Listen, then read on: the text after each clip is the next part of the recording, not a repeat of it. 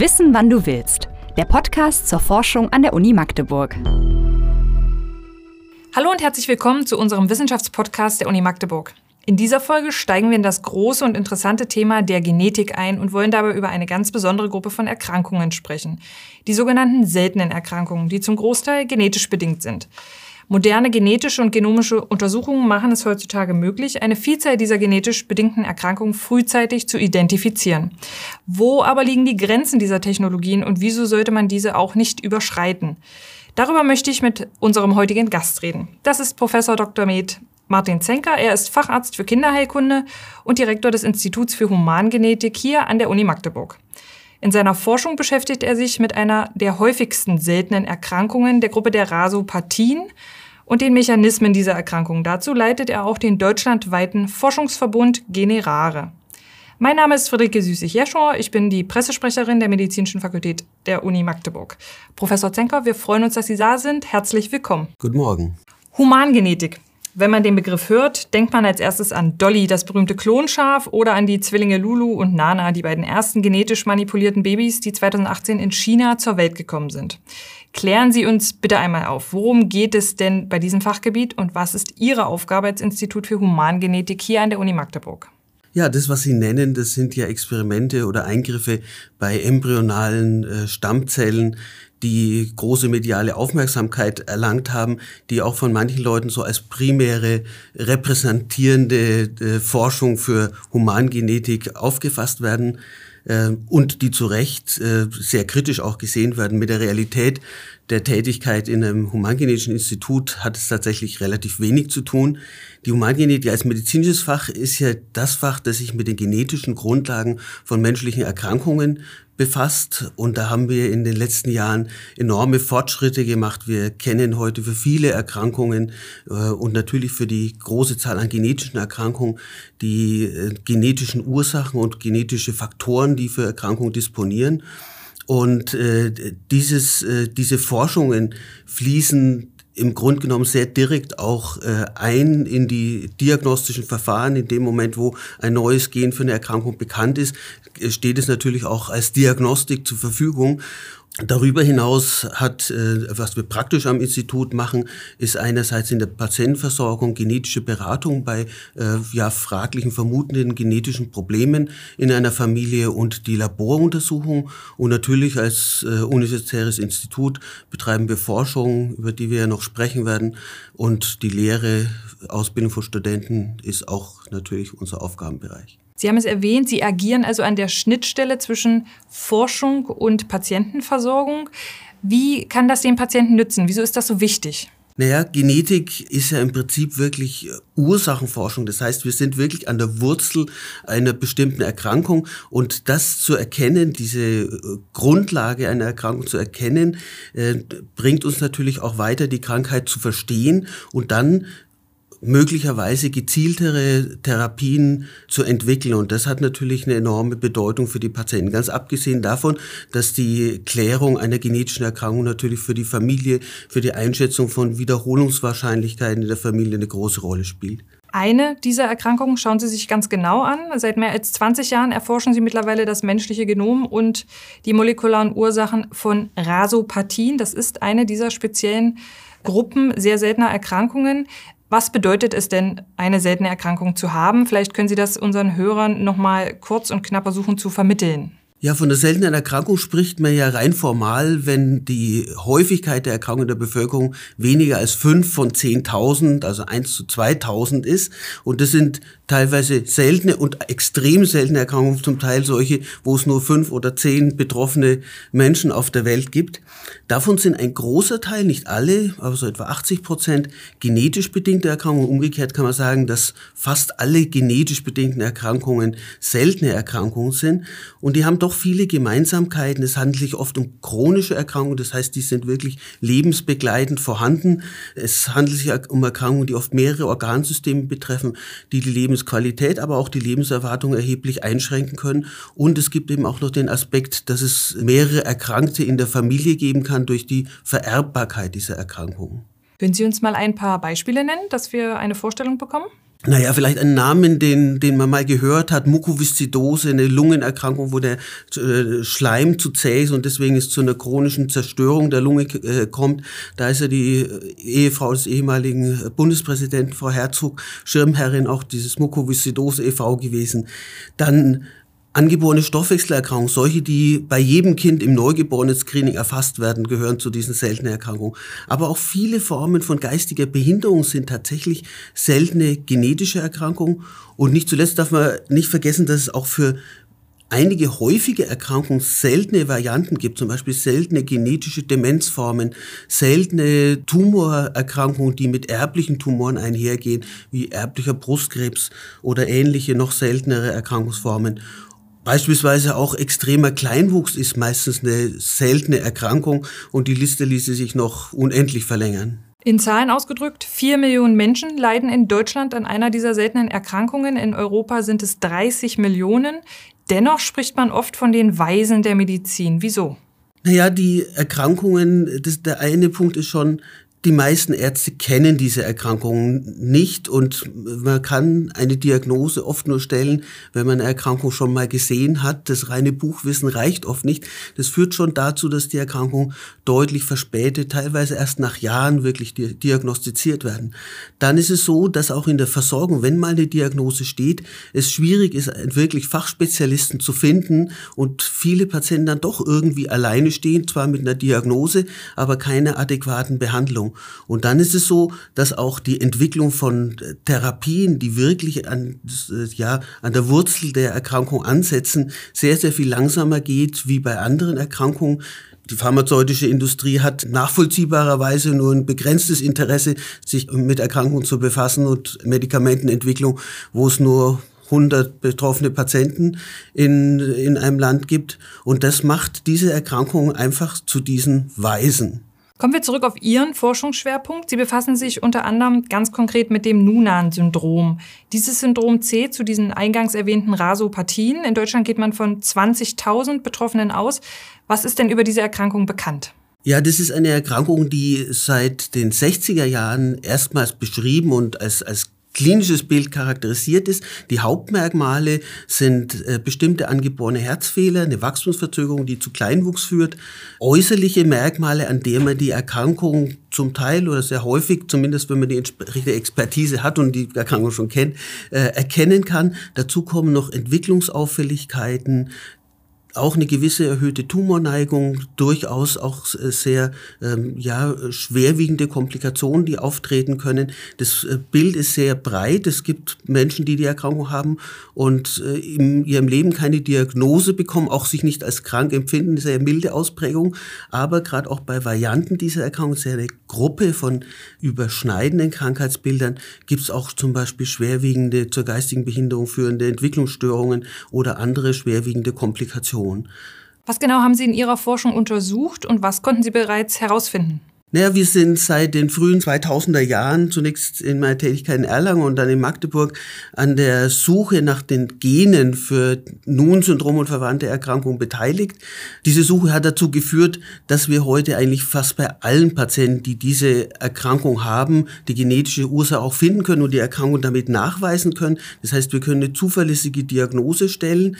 Wir befassen uns auch stark mit der Frage, inwiefern diese doch sehr unterschiedlichen unterschiedliche Ausprägung der Erkrankung mit der individuellen genetischen Veränderung zu tun hat, weil wir glauben, dass es nicht Zufall ist, dass eine, der eine Patient eine schwerwiegende Ausprägung oder eine schwere Komplikation hat, der andere Patient sehr mild betroffen ist. Und wir wissen jetzt auch schon, und dieses Bild muss ich natürlich noch schärfen, dass es gerade bestimmte Mutationen sind, bestimmte genetische Veränderungen, die mit besonderen Komplikationen, besonderen Ausprägungen der Erkrankung einhergeht. So können wir dann auch zukünftig einfach auch die Prognose und vielleicht auch die Vorsorgeuntersuchung bei den den Patienten besser steuern, wenn wir die genetische Veränderung kennen.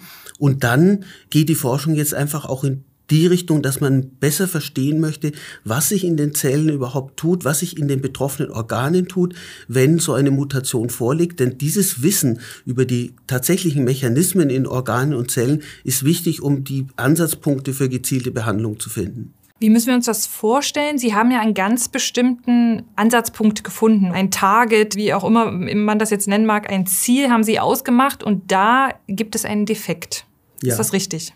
Ja, was diese Erkrankungsgruppe eint, ist, dass alle Gene, die wir heutzutage kennen, mit einem äh, zellulären Signalweg zu tun hat, dem sogenannten RAS-MAP-Kinase oder RAS-Signalweg, der äh, für die Übertragung von Signalen von der Zelloberfläche in den Zellkern verantwortlich ist. Und wir können damit heutzutage sagen, dass im Prinzip Nun-Syndrom verwandte Erkrankungen sind Erkrankungen des RAS-Signalwegs. Deswegen haben sie auch diesen Sammelbegriff Rasopathien bekommen. Und dieses Wissen ist natürlich enorm wichtig, weil wir sagen, die haben einen gemeinsamen biologischen Mechanismus. Das heißt, die haben wahrscheinlich, auch wenn man das gezielt behandeln kann, kann man die gleichen Ansätze für die gesamte Gruppe verwenden. Und um das etwas bildlich zu beschreiben, ist das ein Defekt in einer Stromleitung oder wie müssen wir uns das vorstellen? Naja, es ist nicht ganz so. In Zellen werden Signale nicht durch Stromimpuls übertragen, sondern die Zelle hat dafür im Prinzip Einrichtungen, die wie eine Kettenreaktion von Aktivierungsschritten von Signalmolekülen läuft. Das heißt, an die Oberfläche einer Zelle trifft ein Signal auf, ein Hormon, ein Wachstumsfaktor, irgendwelche Signale aus der Umgebung. Ansonsten steht die Zelle ja für sich, kann nicht kommunizieren. Und die Bindung des Signals an seinen Rezeptor löst dann in der Zelle die Aktivierung eines nachgeschalteten Moleküls aus. Das wiederum aktiviert das nächste und so weiter, bis letztlich das Signal an den Zellkern durchgeleitet ist. Und das ist natürlich auch ganz wichtig, dass diese aktivierten Signalmoleküle wieder zurückfallen in den inaktivierten Zustand. Sonst würde man ja einmal angeschalteten Dauersignal haben. Das wäre wie wenn Sie, wenn Ihr Gaspedal im Auto hängen würde und Sie einmal draufdrücken und dann äh, fährt es mit voller Geschwindigkeit weiter. Und es gibt weitere regulatorische Einrichtungen, so dass das insgesamt ein ganz fein ausbalanciertes System ist. Und das Interessante bei Nun-Syndrom verwandten Erkrankungen ist eben, dass es nicht ein Defekt in dem Sinn dieses Systems ist, sondern eine Überaktivierung. Das heißt, diese mutierten Signalproteine fallen langsamer zurück in ihren inaktiven Zustand. Das heißt, es ist einfach eine, ein vermehrter Signalfluss und der stört einfach viele zelluläre Prozesse, wir wissen, dass dieser RAS-Signalweg im Prinzip von jeder Zelle verwendet wird zu ganz unterschiedlichen Zwecken. Steuerung von Stoffwechsel, von Differenzierung von Zellenwachstum und dergleichen. Aber der Fehler in dieser Feinsteuerung, in der feinen Regulierbarkeit des Systems ist das Problem, das wir identifiziert haben. 2001 wurde das erste ursächliche Gen für das Noonan-Syndrom entdeckt. Sie selbst haben zusammen mit Forschern aus Freiburg und San Francisco das zweite Gen entdeckt. Mittlerweile zählt man für das Noonan-Syndrom und verwandte Erkrankungen etwa 20 Gene, an deren Entdeckung sie zum größten Teil ebenfalls beteiligt waren. Möglich gemacht hat diese Entdeckung der enorme technische Wandel, den das Fachgebiet in den vergangenen Jahrzehnten erlebt hat. Können Sie uns mal einen kurzen Einblick geben, was hat sich denn in Sachen gentechnischer Diagnostik und auch Behandlung alles getan? Ja, man muss sich vor Augen halten, dass äh, die Entschlüsselung des menschlichen Erbgutes ja über zehn Jahre gedauert hat, Milliarden an Geld verschlungen hat, bis man endlich die menschliche Genomsequenz dann Anfang der 2000er Jahre kannte. Heutzutage kann man das Erbgut eines Menschen in einer Woche analysieren und es kostet noch an reinen Sachmitteln so etwa 500 Euro. Das hat natürlich die Möglichkeiten auch in der Diagnostik enorm verändert. Wenn man früher eine genetische Diagnostik machen wollte, musste man erstens eine ganz klare Vorstellung haben, was es für eine Erkrankung ist, also eine ganz gezielte Frage stellen und dann musste das Gen dafür bekannt sein und dann konnte man eine ganz gezielte Untersuchung dieses einen Gens machen. Heute können wir, auch wenn nur der Verdacht ist, es könnte sich um eine genetisch bedingte Erkrankung haben, ich kann sie nicht genau zuordnen. Und viele sind so unspezifisch, dass man sie gar nicht mit, sofort mit einem Namen benennen kann. Aber ich kann praktisch die, eine breite genetische Analyse machen und dann einfach schauen, wo ist eine Veränderung. Und wenn ich was finde, dann ist es natürlich wieder, passt das zu dem Erscheinungsbild des Kindes, des Patienten? Und dann kann man sagen, ja, hier, wir haben die Ursache gefunden. Sie haben eben erwähnt, das Fachgebiet, also die Geschwindigkeit hat sich enorm verändert. Wie wichtig ist denn der Zeitpunkt der Diagnose am Beispiel des Noonan-Syndroms? Ja, das ist durchaus sehr wichtig. Ich denke, es geht schon darum, wenn dann Krankheitserscheinungen auftreten, die besser einordnen zu können. Das andere Untersuchungen, die dann immer gemacht werden, wenn ein Kind Auffälligkeiten hat, die man sich nicht erklären kann, wird eine Vielzahl von Untersuchungen gemacht, die das Kind auch belasten mit einer genetischen Diagnose. Wenn die mal steht, kann man auf viele dieser zusätzlichen Untersuchungen äh, verzichten, dann noch Stoffwechsel, da noch ein MRT von dem Organ oder vom Gehirn zu machen. Das ist, denke ich, wichtig. Natürlich auch die Einschätzung der Prognose den Eltern mitteilen zu können, was die Erkrankung bedeutet, gegebenenfalls auch gezieltere Vorsorgeuntersuchungen zu machen.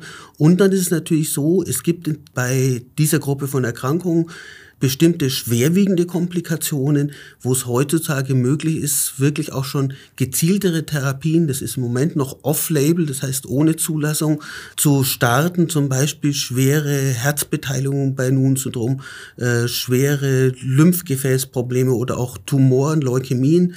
Und nicht zuletzt äh, ist zum Beispiel die Wachstumshormonbehandlung eine Behandlung, die man machen kann, um den Kleinwuchs zu verbessern, wenn die Diagnose steht.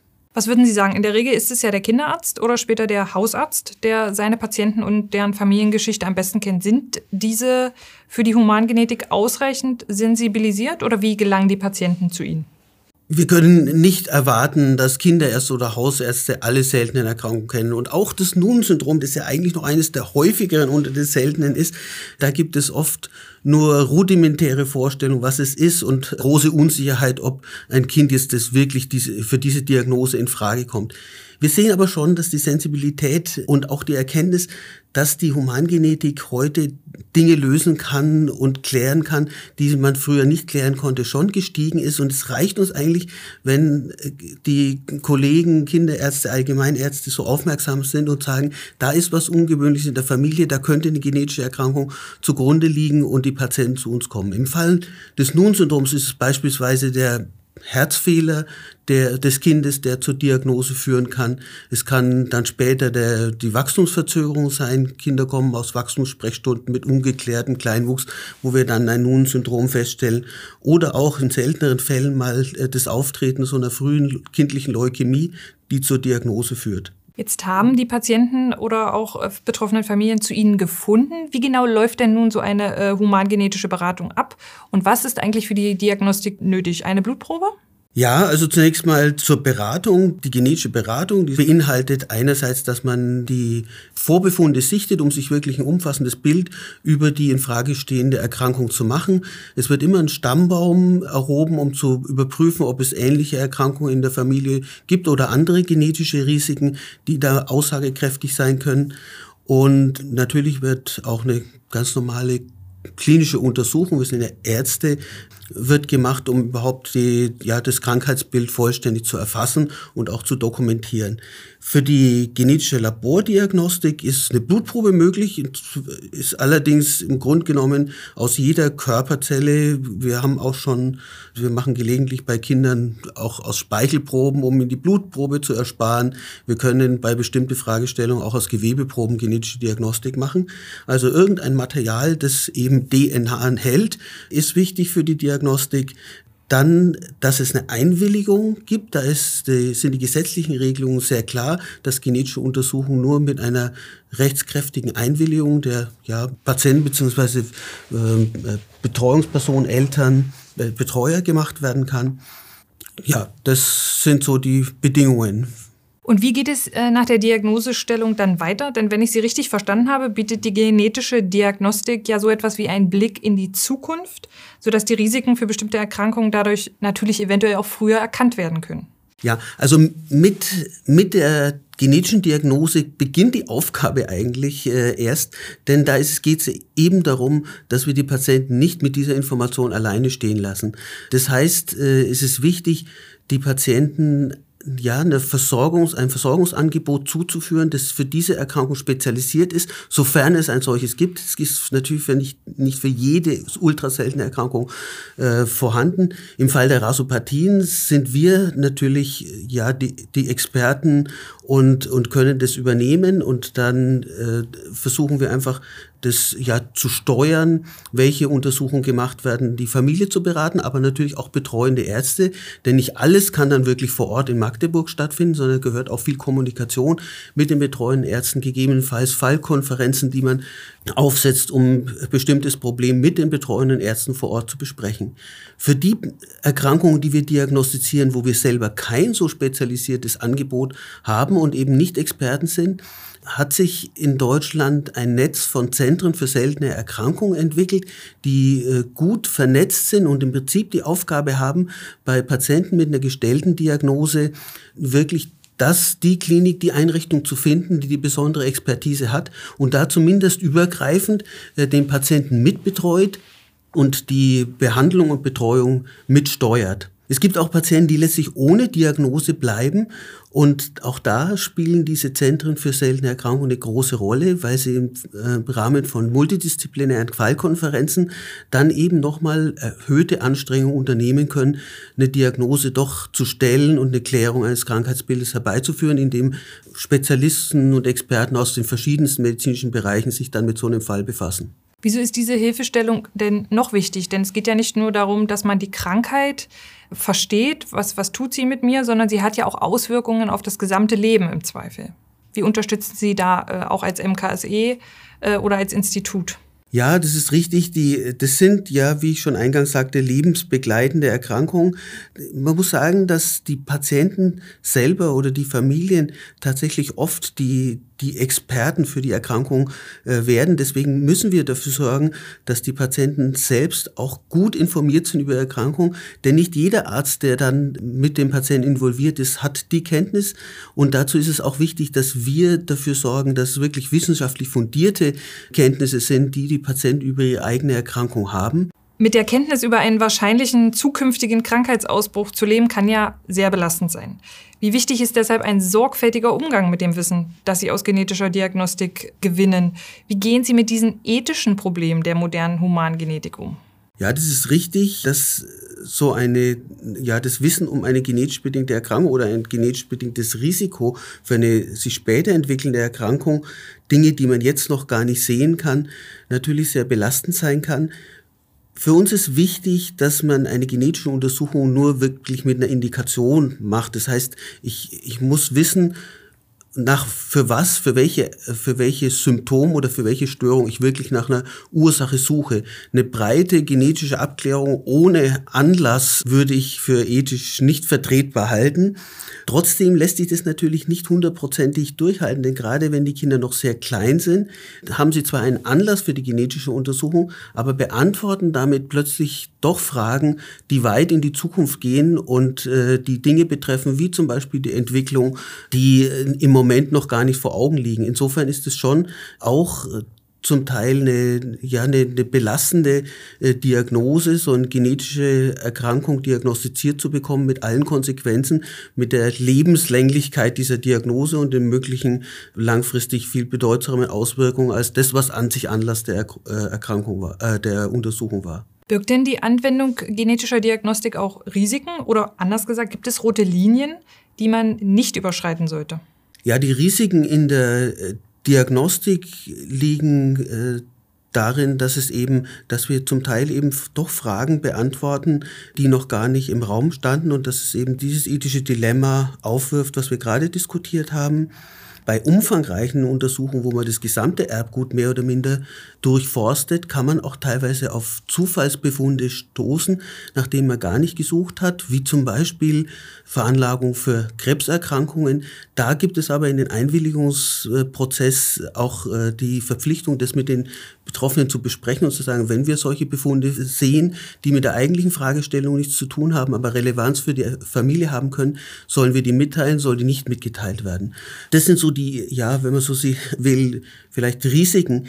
Rote Linien, ich denke, im diagnostischen Bereich sehe ich die dort, wo eben anlasslos oder bei einem nicht klaren Anlass extrem breite Untersuchungen gemacht werden, die dann eben mit einer hohen Wahrscheinlichkeit irgendwelche äh, Befunde ähm, oder, oder zumindest unklare Ergebnisse produzieren, aber eigentlich die eigentliche Frage nicht klar formuliert ist.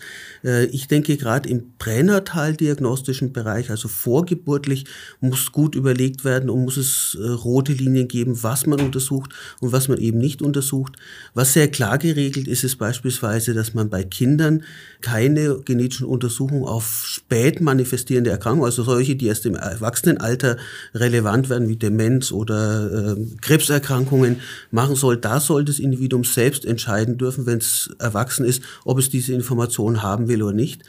Im Bereich der Behandlung genetischer Erkrankungen oder Eingriffe ins Erbgut, denke ich, ist ein Grundsatz, dass, die, dass der Eingriff auch eine Aussicht haben muss, wirklich zum Nutzen der Patienten zu sein. Das heißt nicht zum Beispiel eine schwerwiegende und vielleicht auch äh, mit, mit einem frühen Versterben äh, endende Erkrankung dann in eine längerwierige, aber trotzdem zu einer schweren Behinderung und dann zum Tod führenden Erkrankung zu überführen. Ich denke, dass die, diese sogenannte Genschere CRISPR-Cas, über die ja viel auch gesprochen wird, dass die so viel kann, die kann auch sehr viel, dass die im Moment zumindest für die Anwendung im lebenden Organismus noch nicht die Reife hat, weil die doch auch ähm, sozusagen Veränderungen an anderen Stellen als den eigentlichen Zielstellen im Erbgut machen kann. Das, was wir eingangs auch diskutiert haben, Eingriffe in die Keimbahn, das heißt also die Manipulation des Erbguts bei einem im Reagenzglas hergestellten, durch künstliche Befruchtung hergestellten Embryo, die halte ich für ethisch grundsätzlich nicht vertretbar. Und ehrlich gesagt sehe ich auch gar keine, keinen Grund, so etwas zu machen. Man muss zu dieser zu diesem, was damals in China gemacht worden ist und übrigens nur auf einem Kongress vorgestellt, niemals publiziert worden ist, Dazu muss man einfach sagen, das wurde nur gemacht, weil es technisch möglich war. Es gab überhaupt keinen medizinischen Grund für diesen Eingriff und ich sehe auch zukünftig da keinen Grund. Ganz einfach aus dem Grunde, dass wenn ich ein Embryo im Reagenzglas, also durch künstliche Befruchtung erzeuge und, auf, und eine genetische Erkrankung in der Familie habe, dann ist es immer noch einfacher, die Embryos zu untersuchen und nur die zu implantieren, die den genetischen Defekt nicht haben, als an den anderen, die den genetischen Defekt haben, eine Korrektur zu versuchen. Auf der anderen Seite gibt es ja schon Verfahren, Gentherapien, äh, genetische Verfahren zur Behandlung, die bereits erfolgreich eingesetzt werden. Vielleicht können Sie uns dazu auch noch ein paar Beispiele nennen. Ja, die Hoffnungen sind ja seit vielen Jahren sehr groß, dass, äh, dass ja gentechnische Verfahren zur Therapie von genetischen Erkrankungen eingesetzt werden können. Die hat auch viele Rückschläge hinnehmen müssen. Es ist einfach grundsätzlich schwierig, in viele Zellen gezielt ein bestimmtes Gen einzubringen oder, oder eine gezielte Veränderung zu machen. Trotzdem gibt es jetzt tatsächlich erste Erfolge. Ich denke, eine der bekanntesten eine Therapie, die auch als die 1 Million Dollar Therapie durch die Presse gegangen ist, ist die gentherapeutische Behandlung bei der spinalen Muskelatrophie. Das ist eine Muskelerkrankung, wo es zum sehr schnellen Abbau von äh, Muskulatur beim Kind führt. Und dort gibt es eine zugelassene Therapie, die tatsächlich auch schon sehr breit eingesetzt wird. Trotzdem wissen wir noch nicht, wo diese Patienten tatsächlich am enden. Eine komplette Heilung wird es nicht sein. Es wird eine Verbesserung der Erkrankung sein. Erfolge gibt es auch bei bestimmten Bluterkrankungen und Immunerkrankungen, wo man die Möglichkeit hat, die Knochenmarkszellen im Reagenzglas äh, sozusagen der gentherapeutischen Behandlung zuzuführen und dann wieder an den Patienten im Sinne einer ja, autologen Knochenmarkstransplantation zurückzugeben. Dort entgeht man eben dem, dass man dem, dass man den gesamten Organismus diesem, diesem gentherapeutischen Verfahren aussetzen kann. Ich denke, was auf jeden Fall eine ganz große Zukunft hat, vielleicht nicht so in das Feld der Humangenetik äh, fällt, äh, sind Verfahren, die in der Tumortherapie eingesetzt wird, zum Beispiel mit modifizierten Immunzellen, die dann das Immunsystem scharf machen, den Tumor zu bekämpfen. CAR-T-Cell-Therapie äh, nennt man das. Dort gibt es auch die meisten bisher zugelassenen gentherapeutischen äh, Verfahren. Ja, und viele Dinge sind in den Pipelines, in, entweder in der Forschung oder auch schon in Zulassungsprozessen. Wir werden da viel noch sehen den nächsten Jahren. Kommen wir nochmal auf äh, so syndromale Erkrankungen zurück. Was halten Sie denn von Technologien wie Face-to-Gene? Das heißt also eine künstliche Intelligenz oder eine App, die verspricht, anhand von Gesichtsmerkmalen bestimmte Syndrome erkennen zu können. Grundsätzlich ist künstliche Intelligenz natürlich was, was äh, die Gesellschaft, viele Bereiche und natürlich die Medizin äh, verändern wird und viel Einfluss gewinnen wird. Und es ist ganz klar, dass die Humangenetik mit den großen Datensätzen, mit denen wir umgehen, so ein Genom ist ja im Prinzip ein großer Datensatz, aber auch ein Phänotyp, also ein Erscheinungsbild wie ein Gesicht ist ein Datensatz und KI-Methoden können da tatsächlich hilfreich sein die genannte Software, die ja dazu in der Lage ist, die syndromalen Züge eines Gesichts zu erkennen und zu sagen, das könnte ein Nun-Syndrom sein, das ist ein Down-Syndrom, das ist ein anderes Syndrom, ist durchaus hilfreich für die Erkrankungen, die sich durch charakteristische Merkmale im Gesicht bemerkbar machen. Das tun ja bei weitem nicht alle Erkrankungen, aber dort, wo es ein typisches Gesicht gibt, haben die tatsächlich eine Trefferquote, die wahrscheinlich auch den sehr guten Humangenetiker übersteigt, zumindest für die Erkrankungen, die er nicht, die nicht sein, sein tiefstes Feld der Expertise sind, die er schon hundertmal gesehen hat. Es gibt inzwischen auch den Einbau von solchen Gesichtserkennungsverfahren, wenn man so will, oder von diesen Daten aus, dem, aus der Gesichtsanalyse in so automatisierte Auswertealgorithmen, mit denen man dann die genetischen Informationen aus einer breiten Gendiagnostik filtert. Man gibt also nicht nur die ein, dass, das, dass die Person einen Herzfehler, einen Kleinwuchs, eine, eine Entwicklungsverzögerung hat, sondern auch noch äh, sozusagen den Score aus der Gesichtsanalyse. Und äh, dann können die Algorithmen sagen, ja, da haben wir eine Veränderung in einem Gen gefunden, da passt alles. Sowohl die, die körperlichen Merkmale, aber auch das Gesicht ist gut vereinbar. Also ich merke schon eine Begeisterung, wenn es um, um Tools geht bei Ihnen. Ähm, ist es das, was Sie sich als nächste Errungenschaft für die Genetik wünschen würden oder ist es doch mehr vernetzte Daten zum Beispiel? Ich glaube nicht daran, dass es das universelle Werkzeug gibt, das äh, sozusagen für alle Fragen in der Genetik äh, dann die Lösungen bringt für die diagnostischen Fragen oder auch äh, andere äh, Dinge, sondern ich glaube aber, dass wir an diesen Innovationen, die es gibt, teilhaben müssen als Humangenetik, die für uns nutzen müssen.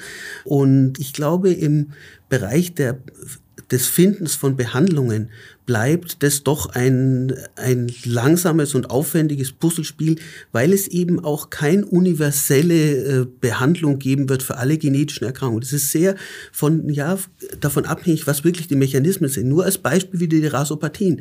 Hier würde eine Gentherapie, die das Gen ersetzt, überhaupt nichts bringen, weil wir haben ja eine Überaktivierung. Jetzt geben sie noch mehr von den Genen hinzu. Das würde das Problem ja eher verstärken. Hier müssen wir, anders als bei anderen Erkrankungen, überlegen, wie können wir diese Überaktivierung Beziehung zurückdrehen. Und da sind wir plötzlich bei ganz anderen Verfahren, die zum Beispiel in unserem Falle Inhibitoren dieses Signalwegs betreffen, die gar nicht Gentherapeutika, sondern vielleicht chemische Medikamente sind. Sehr spannendes Feld. Wir sind ähm, alle gespannt, wie sich das weiterentwickeln wird. Letzte Frage. Wie lange bleibt das Designerbaby mit definierter Augenfarbe, hoher Intelligenz und bestimmten Talenten noch Science Fiction? Natürlich mit einem Schmunzeln. Ich hoffe, dass es für immer Science Fiction bleibt und ich denke auch, dass man für solche Merkmale, die Sie nennen, Augenfarbe, Körpergröße, Intelligenz, die ja komplex vererbt werden und, und viele genetische Einflüsse haben, sehe ich gar nicht die Möglichkeiten, das sozusagen verbessernd wirklich effektiv zu tun, ohne die ganzen Risiken des Eingriffs ins Erbgut einzugehen. Deswegen glaube ich tatsächlich und hoffe, dass das niemals relevant wird. Es ist ja was ganz anderes, einen schwerwiegenden genetischen Defekt durch einen Eingriff zu verbessern wenigstens, als an irgendwelchen kleinen genetischen Merkmalen versuchen zu schrauben, um Menschen zu optimieren. Absolut. Damit sind wir am Ende äh, unseres interessanten Gesprächs. Herzlichen Dank an Sie, Professor Zenker. Tschüss und bis zum nächsten Mal. Ja, vielen Dank. Wissen, wann du willst. Der Podcast zur Forschung an der Uni Magdeburg.